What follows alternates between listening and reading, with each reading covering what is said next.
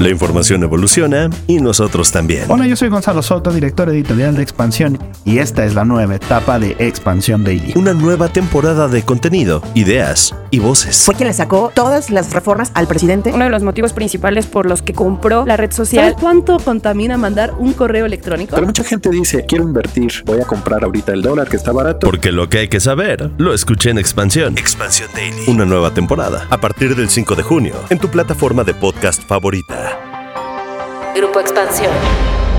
En lo que va de su sexenio, el presidente Andrés Manuel López Obrador ha protagonizado algunas polémicas y desencuentros con algunos gobiernos de la región, mientras a otros les ha dado su total respaldo. Tal es el caso de Perú, donde se ha generado un conflicto diplomático que ha llevado a que el Congreso de ese país declare a López Obrador como persona non grata o el que tuvo con Bolivia, luego de la intervención de México para sacar al expresidente Evo Morales de su país después de haber sido derrocado. En el discurso, el gobierno López Obradorista ha pugnado por la unión de la región, pero algunos analistas, en los hechos, creen que México ha perdido la oportunidad de influir de manera profunda, pues al igual que trabaja de la mano con Estados Unidos para frenar la migración, amarra lazos con los gobiernos más cuestionados de Latinoamérica, alejándose así de las izquierdas progresistas. Pero, ¿cómo se puede leer el papel que ha jugado México en el continente? ¿Y cuál es su verdadero peso frente a otros líderes de las izquierdas latinoamericanas? De esto vamos a platicar hoy en Política y otros datos.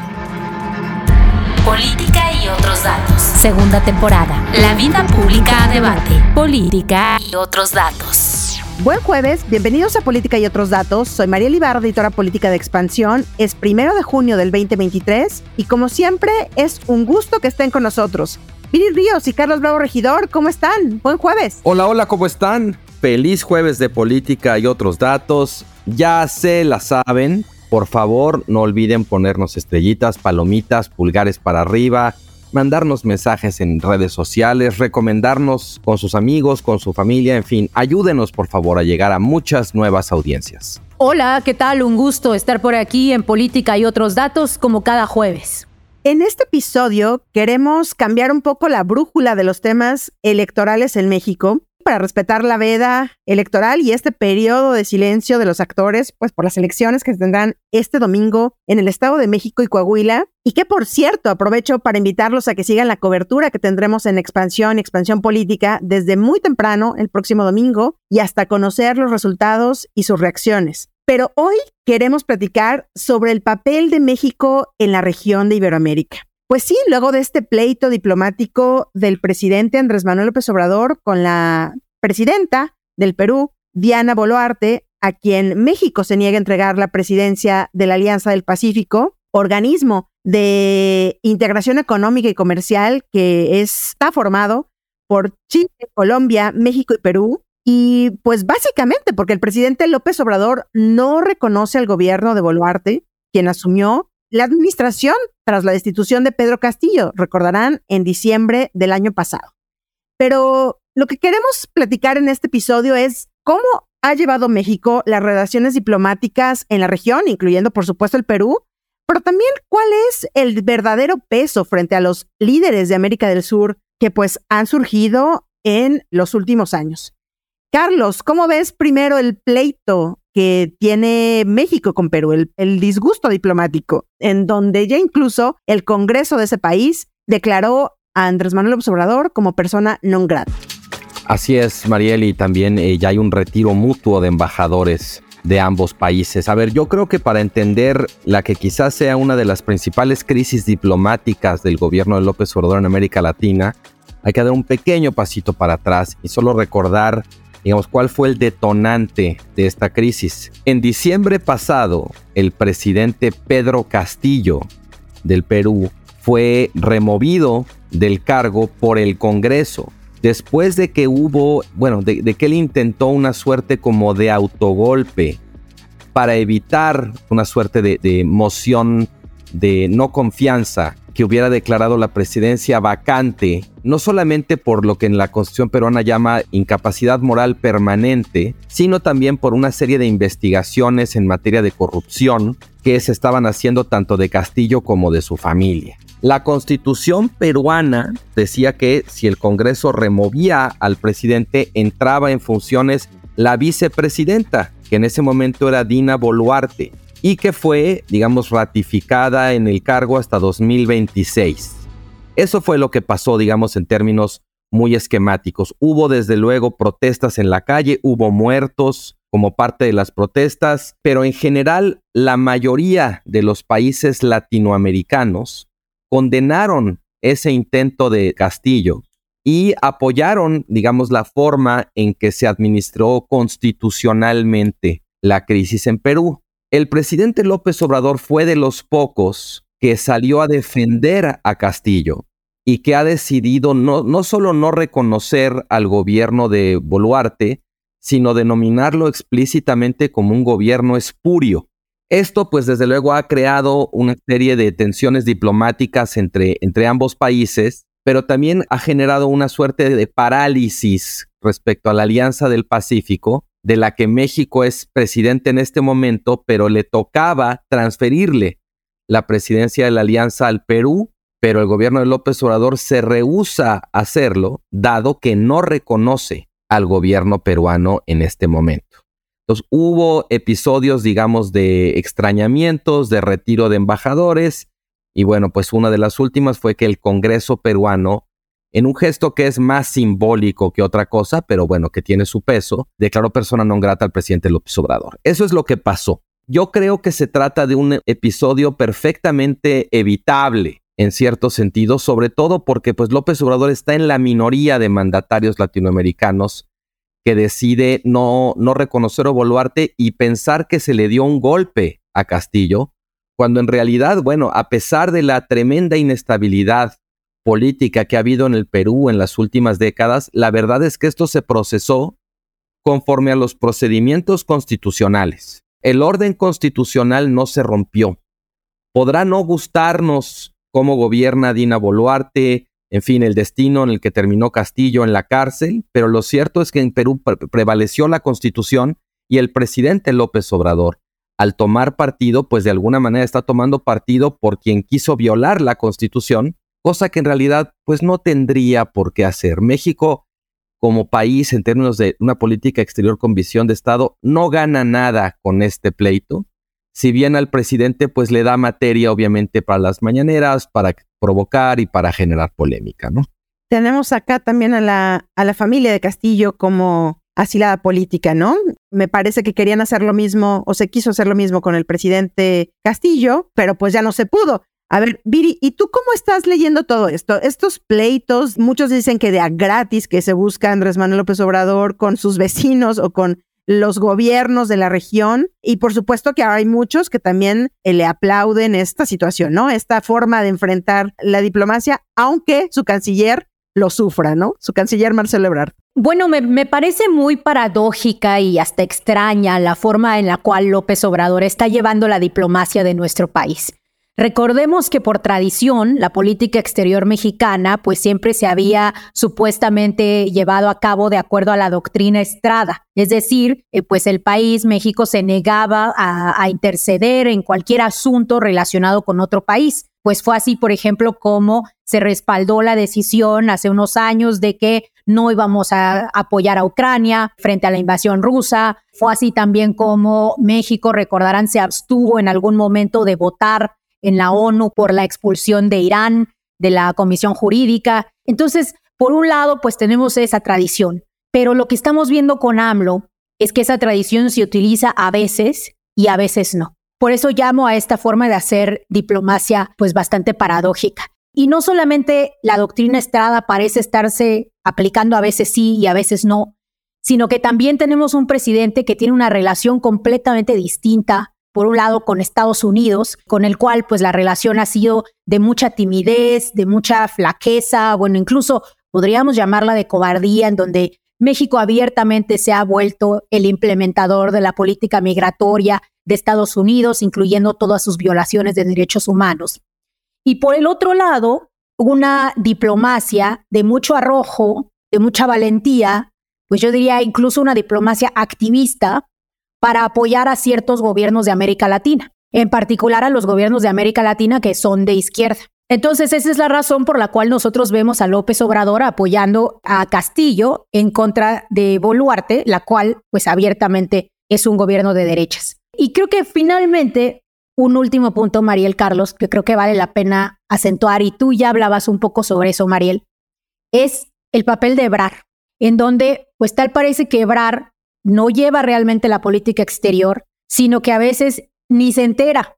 Y creo que el caso, el caso de Perú es muy emblemático. Recordarán cómo AMLO en algún momento dijo que la relación con Perú estaba en pausa, así la definió. Y luego, inmediatamente después, Ebrar sale a aclarar que no, que las relaciones diplomáticas en realidad que están bien, que siguen adelante. Entonces, esto nos habla eh, de una falta de coordinación, pues de decisiones que probablemente se toman en presidencia y que luego eh, se deshacen en Cancillería o que Cancillería pues ni siquiera se había enterado. Yo diría que decisiones que se toman en tres minutos en la mañanera y se hacen dichos que después se vuelven un problema, ¿no? Como digo, como hemos visto en esto y en otros temas, pero hay algunos que dicen que el origen también está en que mm, al presidente nunca le gustó la Alianza del Pacífico, entre otras porque cuando se formó en 2011, la mayoría de los presidentes que la impulsaron, pues justo eran de centro derecha, como decías, Viri, en el caso de Dina Boluarte, ¿no?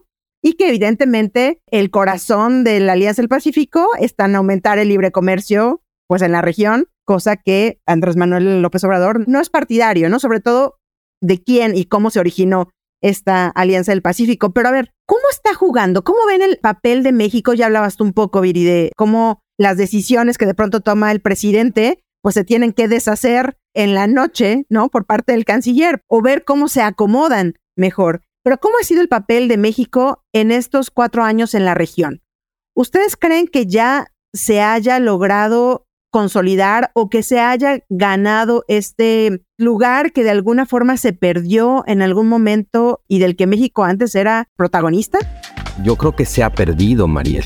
O sea, en realidad la conducción de la política exterior con el presidente López Obrador ha sido muy errática. O sea, por un lado, el presidente activa de pronto, digamos, la doctrina de la no intervención o una interpretación muy peculiar, bastante sobresimplificada de la doctrina Estrada y dice que no hay que entrometerse, eh, que nadie se meta con México, México no se mete con nadie, pero por otro lado luego, pues como es, como es este caso del episodio peruano, pero no es el único, ha habido otros, pues el presidente interviene muy decididamente, muy como activista, para recuperar un término que usaba Viri, en la política de otros países. Hace no tanto, el presidente dijo que él iba a llamar al electorado estadounidense a no votar por Ron DeSantis. Imagínate que un presidente estadounidense hiciera exactamente lo mismo, que dijera lo mismo que dijo AMLO, pues se armaría la de Dios es grande, ¿no?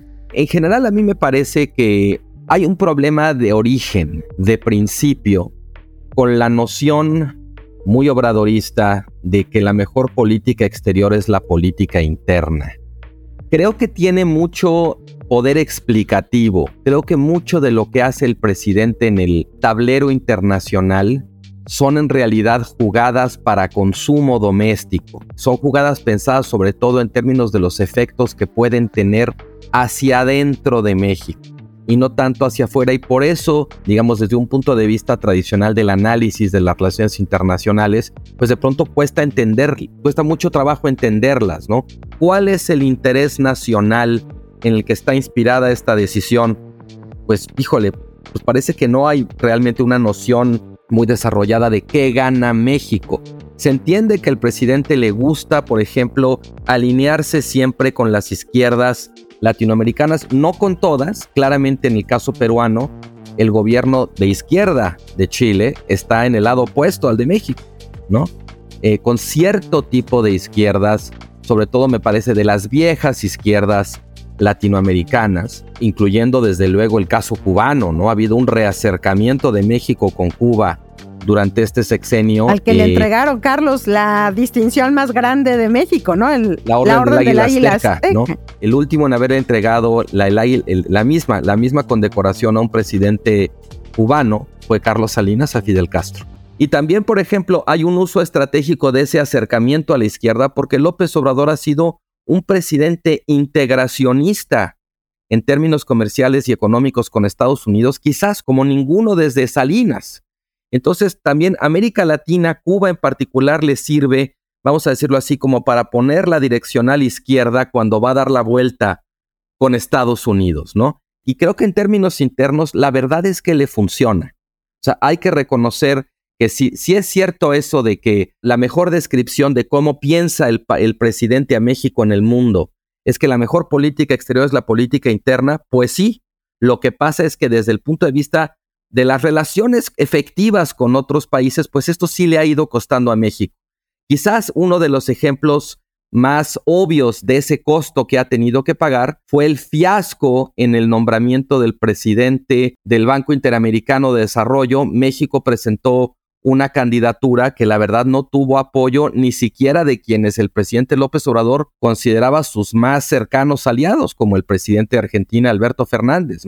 Y al final México quedó completamente aislado a pesar de los supuestos esfuerzos de López Obrador ahí por ir quedando bien con los gobiernos de la región la verdad es que no figuró para nada y ganó el candidato brasileño, pero de calle, ¿no? Entonces yo creo que la verdad ha sido, digamos, un éxito en términos de su efecto en, términos de política interna, pero un costo muy alto que ha tenido que pagar el país en términos de su política exterior.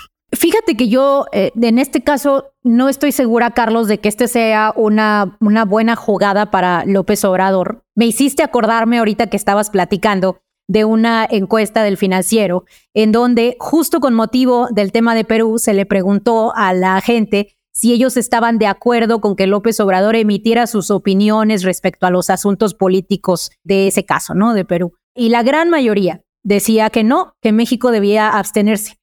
Sí es verdad que dentro de los morenistas había una mayoría que estaba de acuerdo con que López Obrador expresara su opinión, pero pues tanto entre los apartidistas, que son mayoría, como dentro de los oposicionistas, pues había una abismal mayoría que decía, no, México debe, debe mantenerse al margen. Yo leo esto no tanto como un discurso, digamos, que, que, López Obrador pues le da sus bases o que cree que le va a ganar puntos en México, sino más bien como un AMLO que defiende a ultranza los ideales de la izquierda y que pues decide mirar a un lado incluso ante violaciones de derechos humanos con tal de defender esta agenda en la región. Y esta agenda en la región pues es bastante fértil, porque tenemos que recordar que hoy por hoy Latinoamérica pues es una región mayormente gobernada todavía por partidos de izquierda. Entonces, una tras otra, las decisiones de López Obrador han sido en favor de estas izquierdas. Sí es cierto que a lo mejor con Chile no tiene pues la mejor relación, pero pues recordaremos, por ejemplo, Bolivia, donde las Fuerzas Armadas pues incluso sacan a Evo Morales, que por cierto, interesantemente nos comenta López Obrador en una de sus mañaneras que fue ahí en ese momento cuando México estaba ayudando a Evo Morales que comienza pues como la mala relación con, con Perú, porque aparentemente Perú no permite que el espacio aéreo de su país se utilice pues para sacar a Evo Morales. Entonces, bueno, ahí ya digamos hay, hay fricciones desde hace tiempo. Y luego tenemos con Colombia, a quien pues ha defendido, ha dicho que es parte de una guerra sucia. Tenemos el caso de Brasil, recordarán cómo cuando gana Lula da Silva la primera ronda, pues inmediatamente sale a felicitarlo, eh, cosa que no ha hecho con otros presidentes, incluso con el mismo Biden. O Argentina con Kirchner, cuando la, la condenan a prisión por corrupción, pues él abiertamente dice que esas son las fuerzas conservadoras del país y celebra a Cristina como una gran líder política. Y finalmente, pues, ¿cómo olvidar el escándalo de Nicaragua, en donde México envía a un representante a la toma de posesión de Daniel Ortega, quien, bueno, abiertamente ahorita ya es considerado por todas las fuerzas políticas como un dictador? Entonces, creo que aquí López Obrador más bien se está equivocando en el sentido de que él está pues abrazando esta agenda internacional pero en detrimento incluso de lo que parece pensar la mayoría de los mexicanos. No sé qué piensen ustedes, pero cuando Andrés Manuel López Obrador no fue a la Cumbre de las Américas porque no se invitó ni a Maduro de Venezuela, no se invitó a Díaz Canel de Cuba y tampoco se invitó, por supuesto, a eh, Daniel Ortega de Nicaragua, los tres abiertamente con señalamientos muy graves sobre violaciones a los derechos humanos, falta de democracia en su país y bueno, una serie de cosas que ya hemos platicado aquí en otros, en otros podcasts, como que de pronto en ese momento logró el presidente unir algunas voces y decir, tenemos que unirnos en la región, tenemos que abrirnos, y creo que se le dieron puntos a favor. Pero ahora ya, en el panorama internacional con un Lula fuerte en Brasil, como un Gabriel Boric en Chile y con un Petro en Colombia, ¿cómo lo ven en correlación a las fuerzas? Y también hablemos un poco sobre cómo le está yendo a la izquierda en Latinoamérica. Me parece muy importante como estas coordenadas en las que lo ubicas, Mariel, porque aquí sí habría que preguntarnos desde luego qué izquierdas, ¿no? No hay tal cosa como la izquierda latinoamericana. Si hay algo que llama la atención del, del mapa político regional es la diversidad de izquierdas en el poder. Desde luego, la izquierda con la que procura acercarse o alinearse López Obrador no es la izquierda, vamos a decir así, de los derechos humanos. Yo creo que es una izquierda sobre todo entendida a partir de cierta suerte como de nostalgia antiimperialista. Creo que es mucho una idea de la izquierda latinoamericana en la que López Obrador se apoya para tratar de marcar cierto deslinde con Estados Unidos en la medida en que López Obrador se acerca mucho a Estados Unidos en materia económica, en materia comercial, entonces trata de, alguna manera de pintar su raya en materia ideológica o en materia política, ¿no? Y bueno, incluso lo mencionaba Viri en el caso de Biden. Dentro del espectro político estadounidense, Biden representa a la izquierda y a Biden le regateó muchísimo el reconocimiento cuando ganó. Fue de los últimos en reconocerlo, en felicitarlo. Cuando, por ejemplo, en el caso de Petro en Colombia lo estaba felicitando, pues esa misma noche, ¿no? Es muy interesante el dato que mencionaba Viri de, la encuesta del financiero, porque quizás no es tanto para agradar a la, población general, sino para ganar ese tipo de puntitos, digamos, en cuanto a su validación como un líder de izquierda. Pero en efecto, como decías, Mariel, yo creo que ante un Lula, sobre todo en, el caso brasileño, pues sí ha quedado muy opacado, muy eclipsado. López Obrador, desde siempre ha habido históricamente una rivalidad diplomática entre México y Brasil como lo que la teoría llama potencias medias en América Latina y creo que en este caso no ha sido la excepción. Creo que a pesar de que la relación diplomática es buena, Lula muy rápidamente pues llegó a sentar sus reales, ¿no? Tras su regreso al poder, a decir, bueno, ya estamos aquí de vuelta y bueno, se entrevistó con Biden. O sea, Lula realmente hizo una gira muy rápida en la que luego, luego hizo sentir su presencia. Sin embargo, también me parece importante decir que eh, yo creo que esta idea del como la izquierda está de vuelta en América Latina o hay una nueva ola de izquierda, es una suerte como de ilusión óptica. Porque si uno ve las elecciones presidenciales que han ocurrido entre 2015 y la actualidad, el principal patrón no es la victoria de las izquierdas. El principal patrón es la alternancia en el poder. El hecho de que la mayoría de los países latinoamericanos votan por la oposición entonces hubo de pronto esta suerte, ahí viene la derecha otra vez y luego viene la izquierda. Lo que está viendo son alternancias. Me cuesta mucho trabajo hablar de una nueva hegemonía de la izquierda en América Latina, no solamente porque me cuesta mucho trabajo decir que es la izquierda latinoamericana, sino también porque en realidad me parece que empíricamente lo que estamos viendo sobre todo es un electorado muy volátil, un electorado muy impaciente, que inmediatamente está, está votando, digamos, por el partido que estaba, que estaba en la oposición. Y entonces, bueno, eso de alguna manera desdibuja o le quita cierto sentido desde el punto de vista internacional a la política del presidente, porque no es como que la izquierda haya un bloque de izquierda fuerte, pujante en América Latina, es simplemente una coincidencia en el tiempo. Y lo que hay más bien es una creciente inestabilidad y sobre todo un creciente crisis de los sistemas de partidos en América Latina. Bueno, sin duda es cierto, eh, como mencionas, Carlos, que ha habido mucha alternancia pero esta alternancia está muy relacionada también con la pandemia.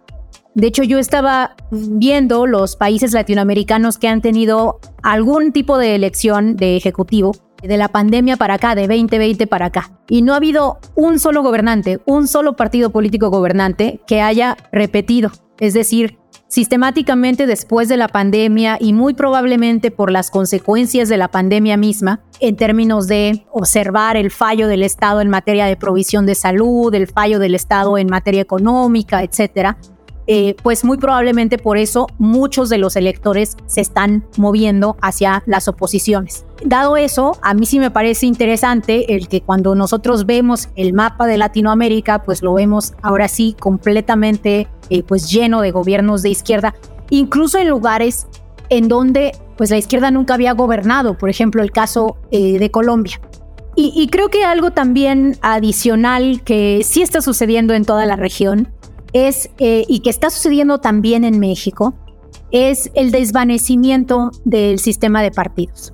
Partidos que habían sido anteriormente pues muy sólidos y muy poderosos están cayendo o se están debilitando y estamos viendo cada vez pues la llegada de políticos que ya no son políticos de carrera, que son políticos que vienen de fuera de la vida organizacional y de la vida política, que son en muchas ocasiones celebridades y que no tienen pues estas relaciones tan fuertes ni con la propia maquinaria partidista ni con las instituciones. Creo que el, caso, quizá uno de los más ejemplares de esto, pues es precisamente Castillo en Perú. Que Castillo cuando llega, pues él es un maestro, eh, literal, un maestro rural que había organizado un sindicato, pero que no tenía una, una larga carrera dentro de las esferas políticas de Perú. Entonces, bueno, creo que la región en su conjunto nos deja muchas enseñanzas. Creo que López Obrador pues está tratando de hasta cierto punto orquestar esta, esta, esta región en donde eh, pues se perciben que hay muchos gobiernos de izquierda, pero también que son cada vez gobiernos de izquierda más débiles. Y no sé si López Obrador está logrando esta unión, pero ciertamente pues está tratando y sobre todo sin duda pues está apoyando a los gobiernos que son de izquierda. Pues vamos a ver cómo juega México pues en las elecciones del 2024 con respecto a esto que decías, Viri, de si se refrenda el gobierno o se va hacia el otro lado, pues en este campanazo que luego se dan en los países, se ve difícil, pero bueno, lo vamos a seguir muy de cerca. Y antes de despedirnos, quisiera recordarles que este domingo vamos a tener una cobertura amplia de las elecciones del Estado de México y de Coahuila, así que no se pierdan la información que tenemos preparada para ustedes. En expansión. Sigue toda la cobertura minuto a minuto de las elecciones del Estado de México y Coahuila. Domingo 4 de junio. En expansión.mx, las redes sociales de Expansión y Expansión Política y una transmisión especial desde Facebook Live a las 6 de la tarde. Toda la jornada electoral, desde la apertura de casillas hasta que se declare el ganador. Las elecciones del Estado de México y Coahuila en expansión y expansión política. Me enteré en expansión. Oigan, y antes de terminar, dos invitaciones que quiero hacer. La primera es para que entre a nuestro sitio de expansión y expansión política, para que conozcan pues lo que ha pasado con la exportación del programa Sembrando Vida en Centroamérica, en un trabajo conjunto realizado junto a otros tres medios de Guatemala, El Salvador y Honduras, y donde damos cuenta del poco alcance y la opacidad con la que se manejan los recursos de este programa. No se lo pierdan. Y la otra es para que desde este lunes 5 de junio nos acompañen todos los días, muy tempranito, en la nueva etapa de Expansión Daily, en la que los editores de Expansión hablaremos de los temas que hay que saber y que están dominando la conversación. Una nueva etapa de contenido, ideas y nuevas voces. No se pierdan este arranque este lunes 5 de junio, en donde, por supuesto, tendremos toda la información de la jornada electoral de este fin de semana y pues por dónde, ya lo saben, nos escuchamos en su plataforma de audio favorita. Muchísimas gracias por acompañarnos hasta el final del episodio. No olviden activar el botón de seguir, la campanita de notificaciones, ponerle 5 estrellas y compartir o comentar si este podcast les gustó. Déjenos sus comentarios y críticas en arroba expansión política, arroba Carlos arroba Bajo Ríos y arroba F. Este podcast fue producido por Mónica Alfaro y Leo Luna. Cuídense mucho, nos escuchamos en el próximo episodio. Bye bye. Toda la información, detalles y seguimiento de los personajes políticos de México y el mundo en política.expansión.mx. Me enteré en expansión. Política y otros datos es un podcast de expansión. ¿Eres aficionado de la Fórmula 1? Entonces Fórmula Latina es para ti. En este podcast disfrutamos y vivimos con pasión de la máxima categoría. Cada martes tenemos para ti el mejor análisis con los periodistas Juan Fosaroli, Diego Mejía, Cristian González Rouco y yo, Giselle Sarur. En Fórmula Latina también hay invitados, pilotos y expilotos ya se han unido a los formuleros. Escucha Fórmula Latina en tu plataforma favorita de podcast y vive con nosotros la pasión de la Fórmula 1. With lucky landslots, you can get lucky just about anywhere. Dearly beloved, we are gathered here today to. Has anyone seen the bride and groom? Sorry, sorry, we're here. We were getting lucky in the limo and we lost track of time. No, Lucky Land Casino, with cash prizes that add up quicker than a guest registry. In that case, I pronounce you lucky. Play for free at LuckyLandSlots.com. Daily bonuses are waiting. No purchase necessary. Void where prohibited by law. 18 plus. Terms and conditions apply. See website for details.